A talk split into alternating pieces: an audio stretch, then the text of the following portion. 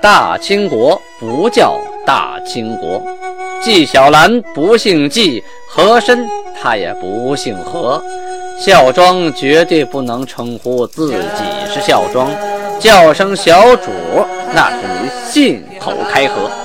摆手绢的那都是妓女，绝对不是格格。要想了解真正的清朝历史，请听由俊贝勒播讲的《清通鉴》。听众朋友们，大家好，格楞古是塞运，咱们继续播讲《清通鉴》。上次讲到天聪九年农历的九月份，皇太极呀带领着察哈尔归降的诸部，同时护送着得之不易的传国玉玺啊，大队人马返回盛京沈阳。路上啊要走很多天啊，这人很多，路上啊就发生了不少事情啊。大贝勒娶了察哈尔汗的妹妹太孙公主，察哈尔林丹汗的儿子额尔克孔郭尔又娶了汗的二女儿啊马卡他格格，马卡他啊是他的人名。农历九月十一这一天呢，皇太极呀又宴请了苏太太后和额尔克孔郭尔以及下边的大臣啊，怕他们一路寂寞呀，吃饭时候啊总叫着他们。十三号这天呢，和硕豪格贝勒啊，又跟呃皇太极申请说想娶呀察哈尔汗之妻伯奇太后为妻啊。这里大家会听乱了，怎么这么多这个妻子啊？那个林丹汗呢，老婆也不少啊。这里呢，一共有几位呢？这里边提到的有大福晋娘娘啊，太后，这是正宫的。其次呢，有苏太太后，还有伯奇太后。最后一位是厄勒斋图太后啊，档案中一共提及察哈尔汗有四位妻子啊。这里呢，十三号这天，和硕豪格贝勒呀啊，就娶伯奇太后为妻。当时杀马二牛六羊五十，准备了烧酒黄酒，大排宴宴啊。在行军的途中啊，又喝了一顿喜酒。同时呢，为了表达对媒人的谢意。豪格贝勒呀，向韩进献了很多东西啊。韩看了以后呢，呃，一样都没收。话说第二天啊，十四号，阿巴泰太极坐不住了啊，他向韩申请，韩同意，于是他又迎娶了察哈尔汗之妻鄂勒斋图太后为妻。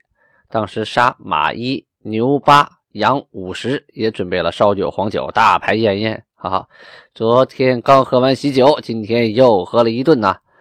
而且阿巴泰呀，为了感谢韩啊做大媒，也献上了不少马匹。韩看完之后呢，喜鹊之就是一样也没收。农历十五号这天呢，大部队驻扎在朱尔湖珠北侧。十六日呢，抵达了平鲁铺南。当天呢。有个名叫王廷远的汉人啊，从锦州地区逃过来啊，投奔金国，这是档案记记录的啊。到了十七日这天，就到沈阳城根底下了。从哪儿进城呢？啊，要从辅进门进城，就是沈阳城的正东方向，现在的大东门。在进城之前，一定要先夜拜堂子啊。咱们前文书讲过，堂子呀。在沈阳城的东南方向，现在翻看沈阳城的地图也能找到堂子街，但是堂子已经不复存在了。大家可以在网上查看历史的照片啊，有遗留，还有图片，还画的那个堂子的那个布局。呃，大概位置就是今天的沈阳四六三医院啊，南运河北岸那个区域。夜拜完堂子之后，就从大东门啊进了沈阳城。各回各家啊，整顿休养。由于这次啊，韩得到了传国玉玺，所以啊，下边拍马屁的人那就啊源源不断了。首先说都元帅孔有德啊，就上奏：我观古时没有受命之君，必有赐命之兆。就说我看呢，就是古往今来，凡是有受命的君主，肯定啊有兆头啊，要给你命令的兆头。什么意思？就说。你有这个玉玺到了，这是个好兆头。古时凤凰飞临文王殿啊，今日韩之得此宝玺，二兆皆为一体也。此宝非比寻常，乃汉时所传，至今已有两千余年矣。他人未得，而独为韩所获得。盖韩爱民如子，顺时应天，故上天置千里之遥于不顾，赐韩九重至尊。造福于天下无疑矣，不为我一人喜不能寐啊！就是不是我一个人美的睡不着觉啊！即中外之人亦欢欣鼓舞，这有点吹大了啊！你金国人跟着高兴可以，那不等于中外所有啊，全世界都跟着高兴欢欣鼓舞，那不可能啊！尧舜之一统天下，今日再现矣，这也是拍马屁的话啊！欢呼雀跃不止。我自当亲往叩首拜谒啊，唯吴韩谕旨，未敢擅自前往，仅斋戒沐浴，瞻香摇拜。这句话什么意思？说我应该到韩的面前磕头贺喜，但是我没有圣旨，不敢擅离职守啊啊，不敢私自前往，所以呢，在远处啊。我吃素啊，我斋戒，我洗干净了身体，沐浴，然后我上香摇拜。这里呢也反映一个问题啊，就当时啊没有旨意，这些驻军的守将啊，住在地方的守将不敢轻易的擅离职守的。都元帅孔有德的奏章刚看完，紧接着总兵官耿仲明的奏章就到了啊，大概意思都差不多。这重览啊中国汉字的奏章里边。这个溢美之词啊，说白了就是拍马屁的话呀，真的比正文都多啊。刚才啊提到孔有德的奏章里说，这个宝玺啊乃汉朝啊时候所传，就是说从汉代传下来的。这个呢无从考证，只是孔有德嘴里这么一说。以皇太极当时的鉴赏水平是无法辨其真伪的，当然从他心里来说也不愿意辨其真伪。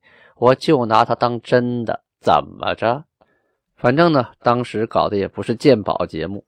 总之，这枚玉玺它的形式意义远远大于它的现实意义。好，咱们继续讲青铜剑。档案上记录啊，说当天啊，有一名叫巴特马的蒙古人从锦州地区逃到金国来啊，他原来生活在锦州那边啊，是蒙古族的。免不了呢，这些当官的要重新给他建立户籍、安排生活，同时呢还要向他打听一些啊明朝那边的军事情况、生活情况、生产情况。农历的二十一日这天呢，有自宁古塔的书称，就是送来的这个文书啊，上面说，这里说的宁古塔可不是说现在的宁古塔啊，这里的宁古塔呀，指的是新宾满族自治县，是那儿。就是努尔哈赤的六个爷爷生活的地方六祖这么个宁古塔。这个宁古啊是满语“六”的意思，而我们所看到的众多影视剧中啊常说的发配到宁古塔那个地方，指的是现在的牡丹江市宁安县啊。这个塔呀，就是满语的“搭”宁古达，呃，可以说表明这个“搭”有很多意思啊，可以表明六处或者是。这个地地方的那个处啊，六个地方啊，或者是六位祖先啊，或者是六位老大都可以啊。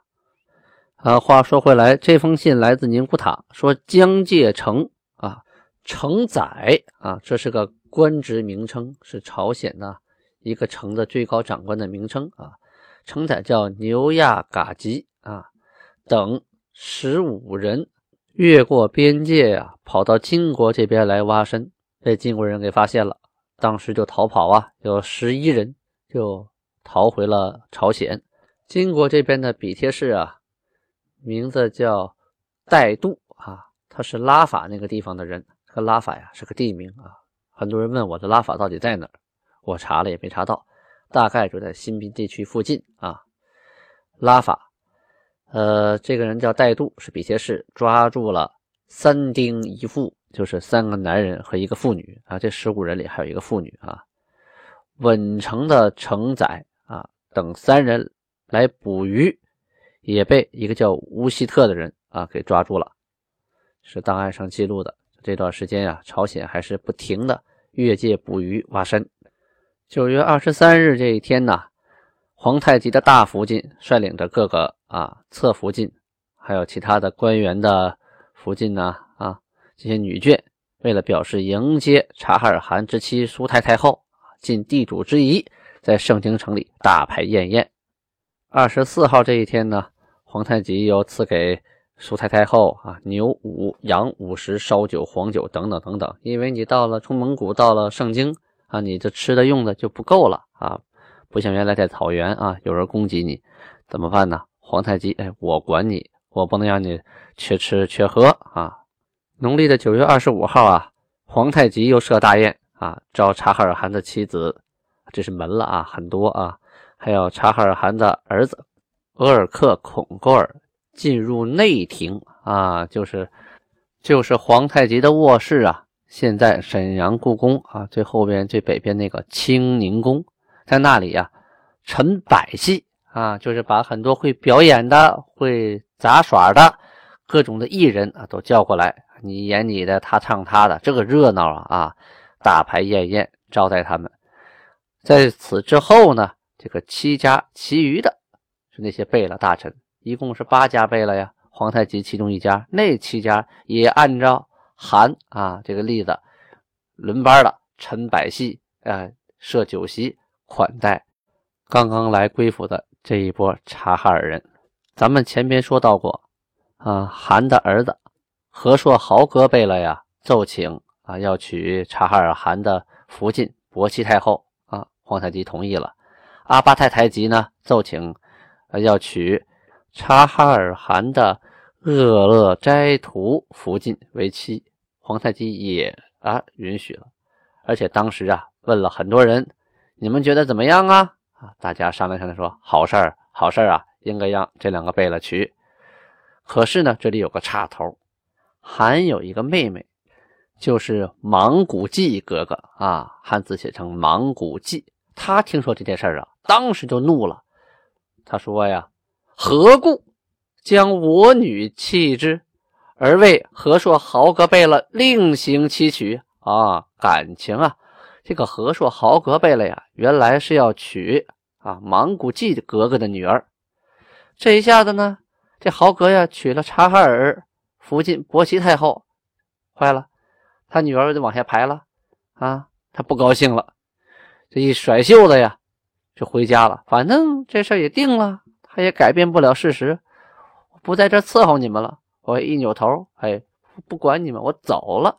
他刚一出去啊，大贝勒代善也追出去了，把这位莽古季格格呀请到了自己的帐中啊，自己的大营，然后呢招待他吃饭喝酒啊，二人聊了聊天。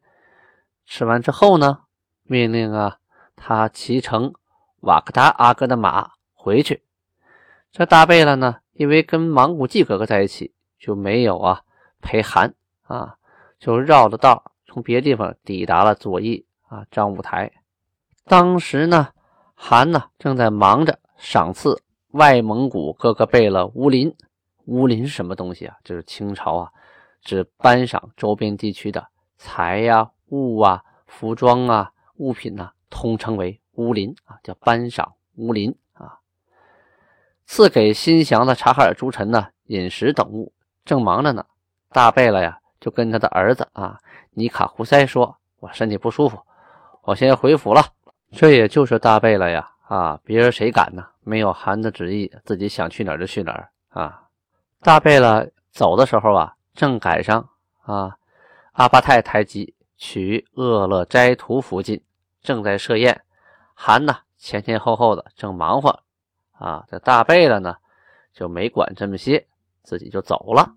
皇太极一看身边的座位空了，哎呀，这大贝勒又犯脾气了，成何体统啊？这个人就好贪个小便宜，而且还看不惯别人贪小便宜。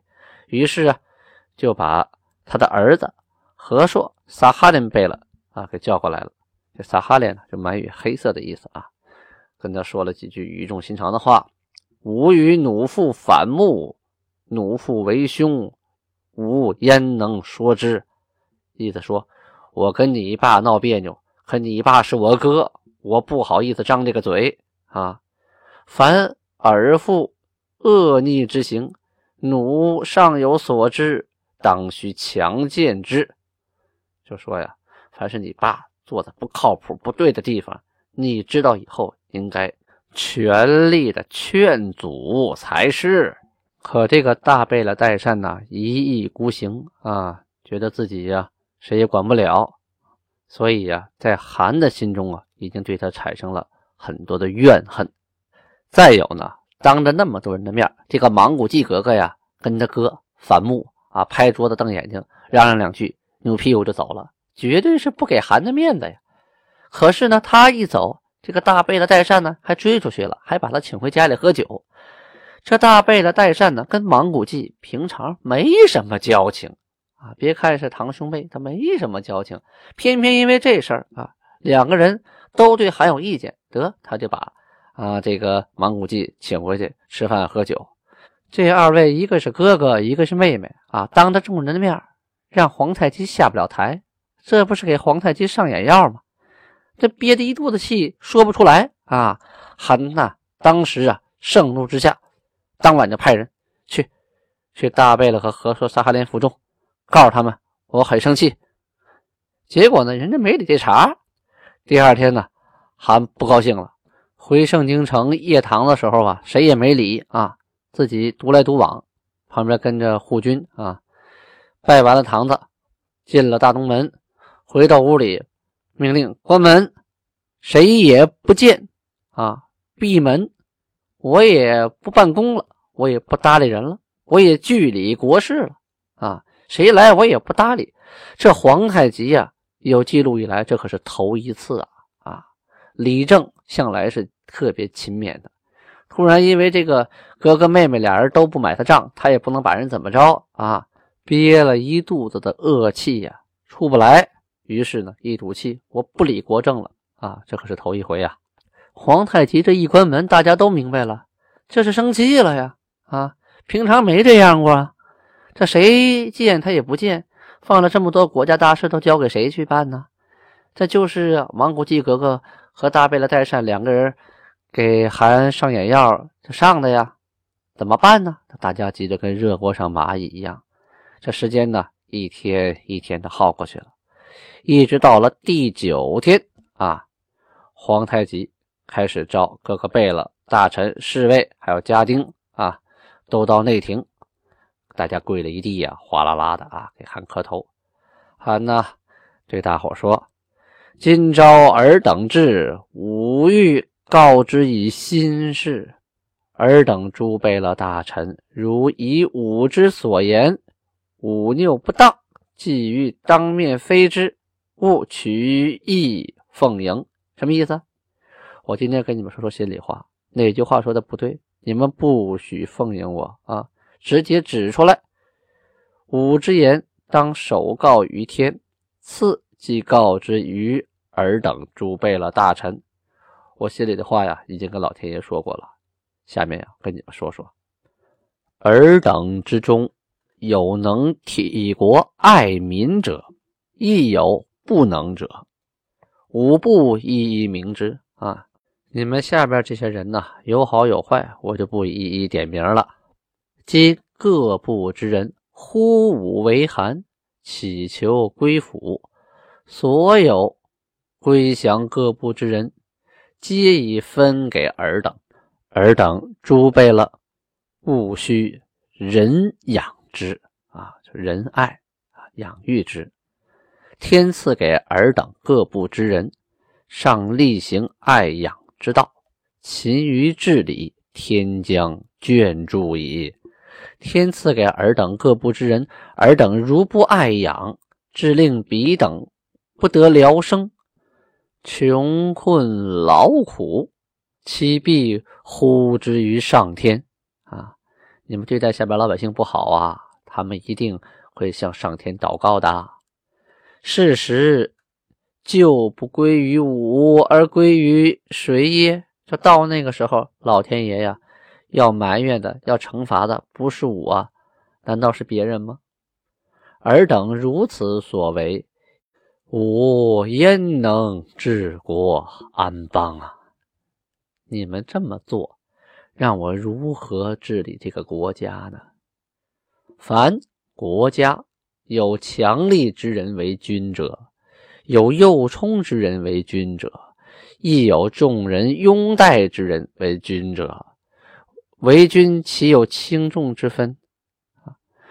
整红旗诸贝勒轻武者多矣。昔大贝勒出师北京，执意欲归。又进兵察哈尔，仍坚称欲反。吾每欲奋勇向前，彼必主张后退。吾令其爱养所养各部之人，彼则拒不从之，反怨恨于吾。这段是说什么呀？说整红旗谁管的？就是大贝勒代善管的。啊，每次都跟我作对，令我心寒呐。后边皇太极要如何处置管理整红旗的大贝勒代善呢？咱们明天接着说呀。